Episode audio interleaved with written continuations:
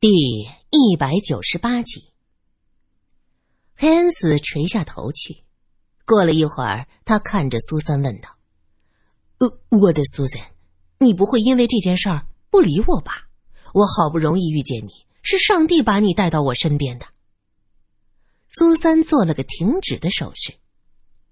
我们的事儿以后再说，现在要解决的是抓到那个真凶。请相信我，以后你们问我。我会知无不言，言无不尽的。汉斯举手发誓。苏三和罗隐去了郑医生的舱室，站在门前，刚要敲门，罗隐一把拉住苏三，只听到里面传来奇怪的声音。苏三好奇的贴着门舱去听，接下来他就满脸涨得通红，心里暗自庆幸这是夜里。没有让罗隐看到自己的大红脸。罗隐拉着苏三到船的另一头，苏三有些感慨：“我的天哪，郝小姐和郑医生这发展的也太快了，这天才黑就……毕竟是个未婚的小姐。”苏三说不下去了：“哼，你又不是不知道，他是个什么人？为了向上爬，可以不择手段。”这种人没什么不可能的，但是，但是这个郑医生有很大的嫌疑啊。苏三有些犹豫，我现在也说不清，我到底是什么心情。郝小姐无论得到什么惩罚，那都是她自找的。可她毕竟是位年轻的小姐，美好的生活才刚刚开始。我，我真不希望她。不过也是啊。华小姐，她不也活不到美好的年纪吗？她的生命就停留在了最年轻的时候。在一个父亲心中，他永远都不会再回来了。苏三说到这儿，语气无限的怅然。罗隐断定他一定想起了别的事儿，又不好意思，他问他到底想到了什么。苏三叹了口气，很快就恢复了平静。不要叫我 Maria，我的恻隐之心只给值得的人。好，例如，他不配。夜色深了，今天发生了这些事儿。晚上没有举办舞会，甲板上很冷清，大概客人们也心有余悸，都藏在自己的房间里。罗隐突然想到刚才郑医生房间里的声音，一股热流涌上心头。他伸开胳膊，将苏三紧紧的搂着。苏三被他搂得透不过气来，声音发闷的问：“你要做什么？做些情侣间适合做的事儿。”“喂，你不要！”“喂，年轻人，看到我的小姑娘在哪儿了吗？”就在这时，身后传来汉斯的声音。罗隐搂着苏三不放，苏三急了，在他身后掐了一把。罗隐吃痛松开，汉斯惊喜的说：“啊，呃，苏珊，你不是要了解一些事情吗？咱们谈谈。”罗隐想到明天中午船就到香港，他立刻处于戒备的状态。你要带他去哪？汉斯执意以苏三的舱室曾经出事儿为理由，利用大副的特权，又给他安排了另一个房间。这个房间和罗隐隔得很远。罗隐皱着眉，他觉得汉斯是故意的，这个家伙不知道在动什么歪脑筋。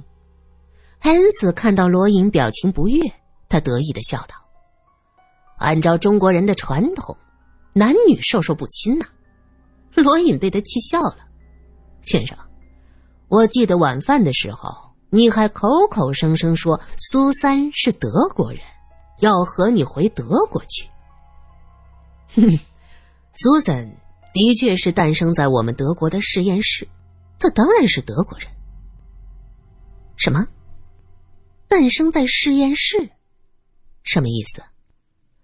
罗隐刚要问，苏三突然说道：“我是不想在这间舱室住了，一想到郝小姐曾经睡在我对面，艾尔莎在另一间大床上，我的天哪，太恶心！这两个人都让我恶心。是的，是的。”虽然只有一个晚上，可是不能委屈自己。汉斯频频的点头。罗隐只能将苏三的箱子拎到另一个舱室。这间舱室离汉斯很近，离罗隐有些远。罗隐担心的叮嘱他：“你晚上要小心。哦，汉斯，你最好把这间房间的备用钥匙交出来。”汉斯笑道：“你放心，我这个舅舅一定会保护好他。”罗隐心里说道：“我就是担心你好啊。”恩斯很细心的帮苏三整理东西，苏三则拉着罗隐到了舱外，在他耳边低声的问着：“可以给我一把枪吗？你在怕什么？以防万一。”这个突然冒出来的舅舅，不知道打的什么主意，我只能见招拆招了。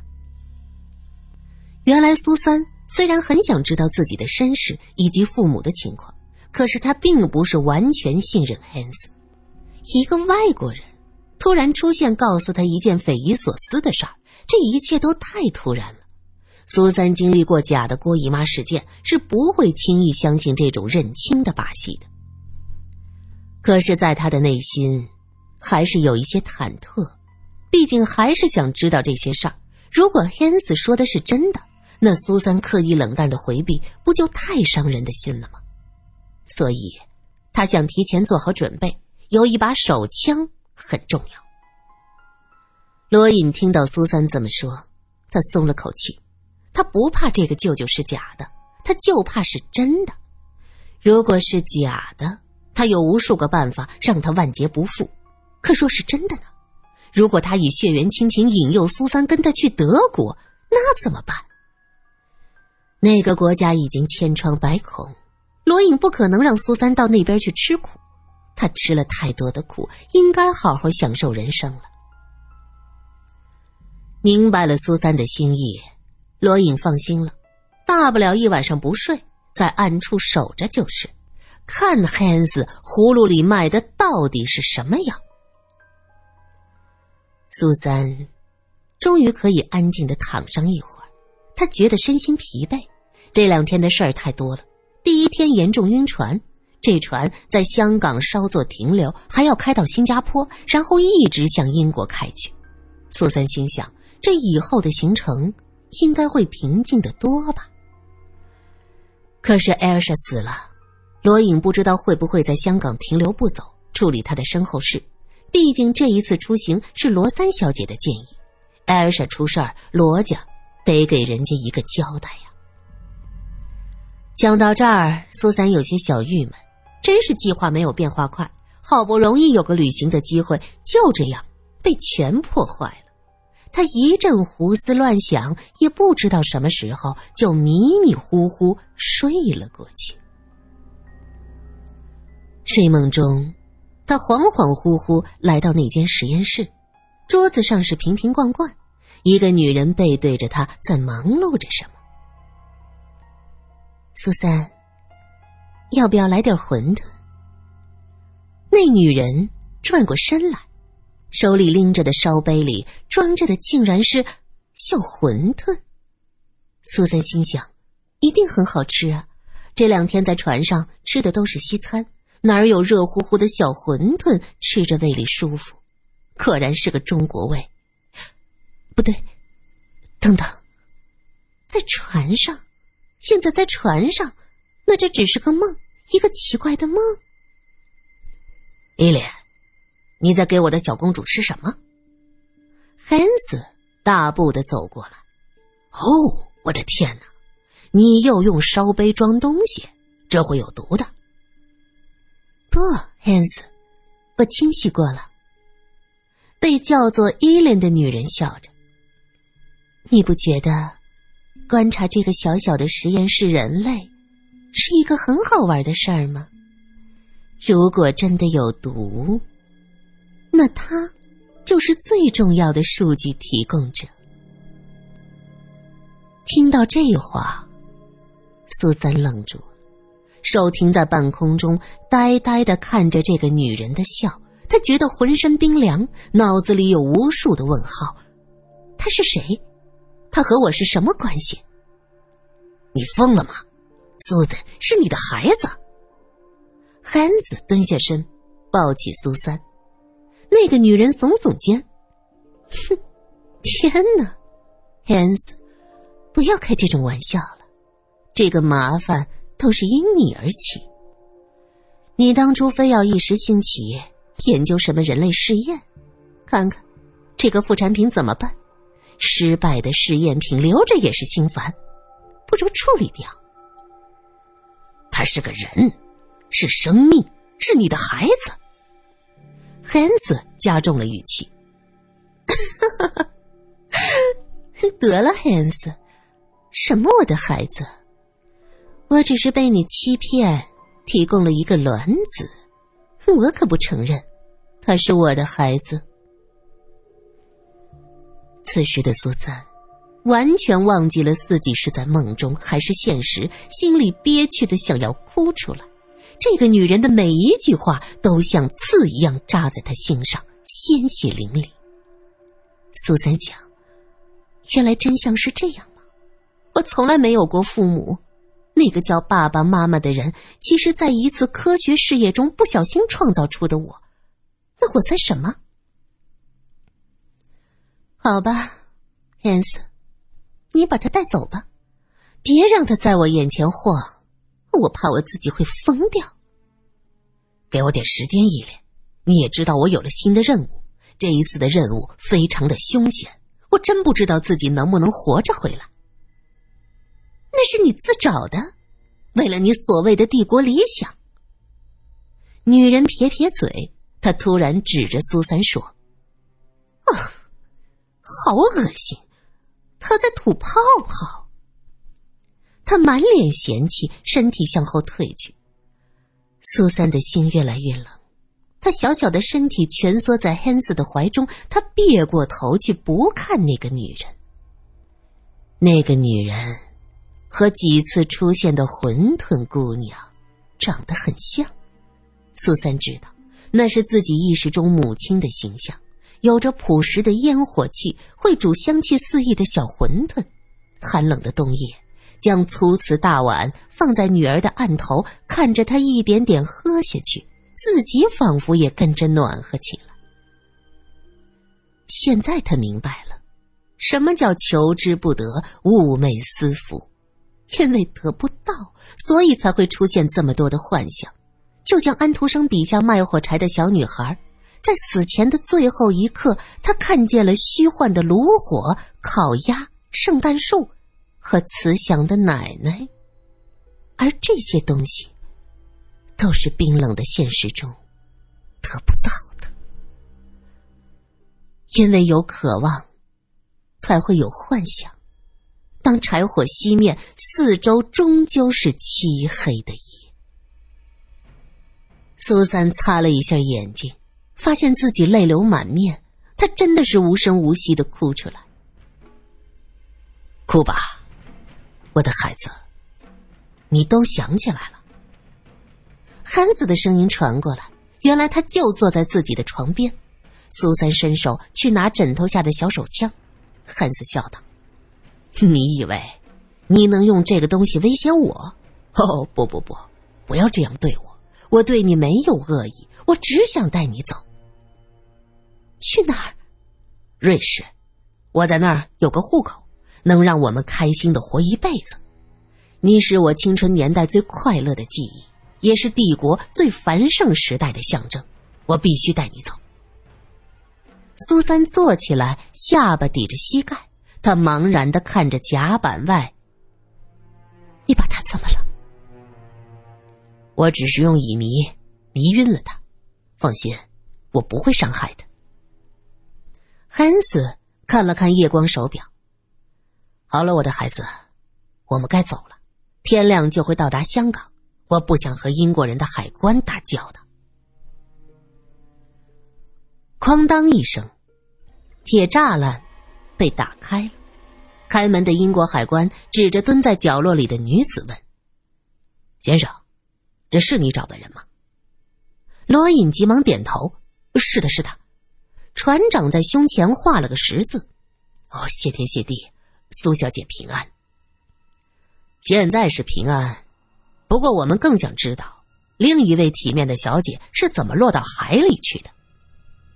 海关人员挖苦的说着。船长举手道：“都怪我，被坏人蒙蔽，结果让这位可怜的小姐被劫持。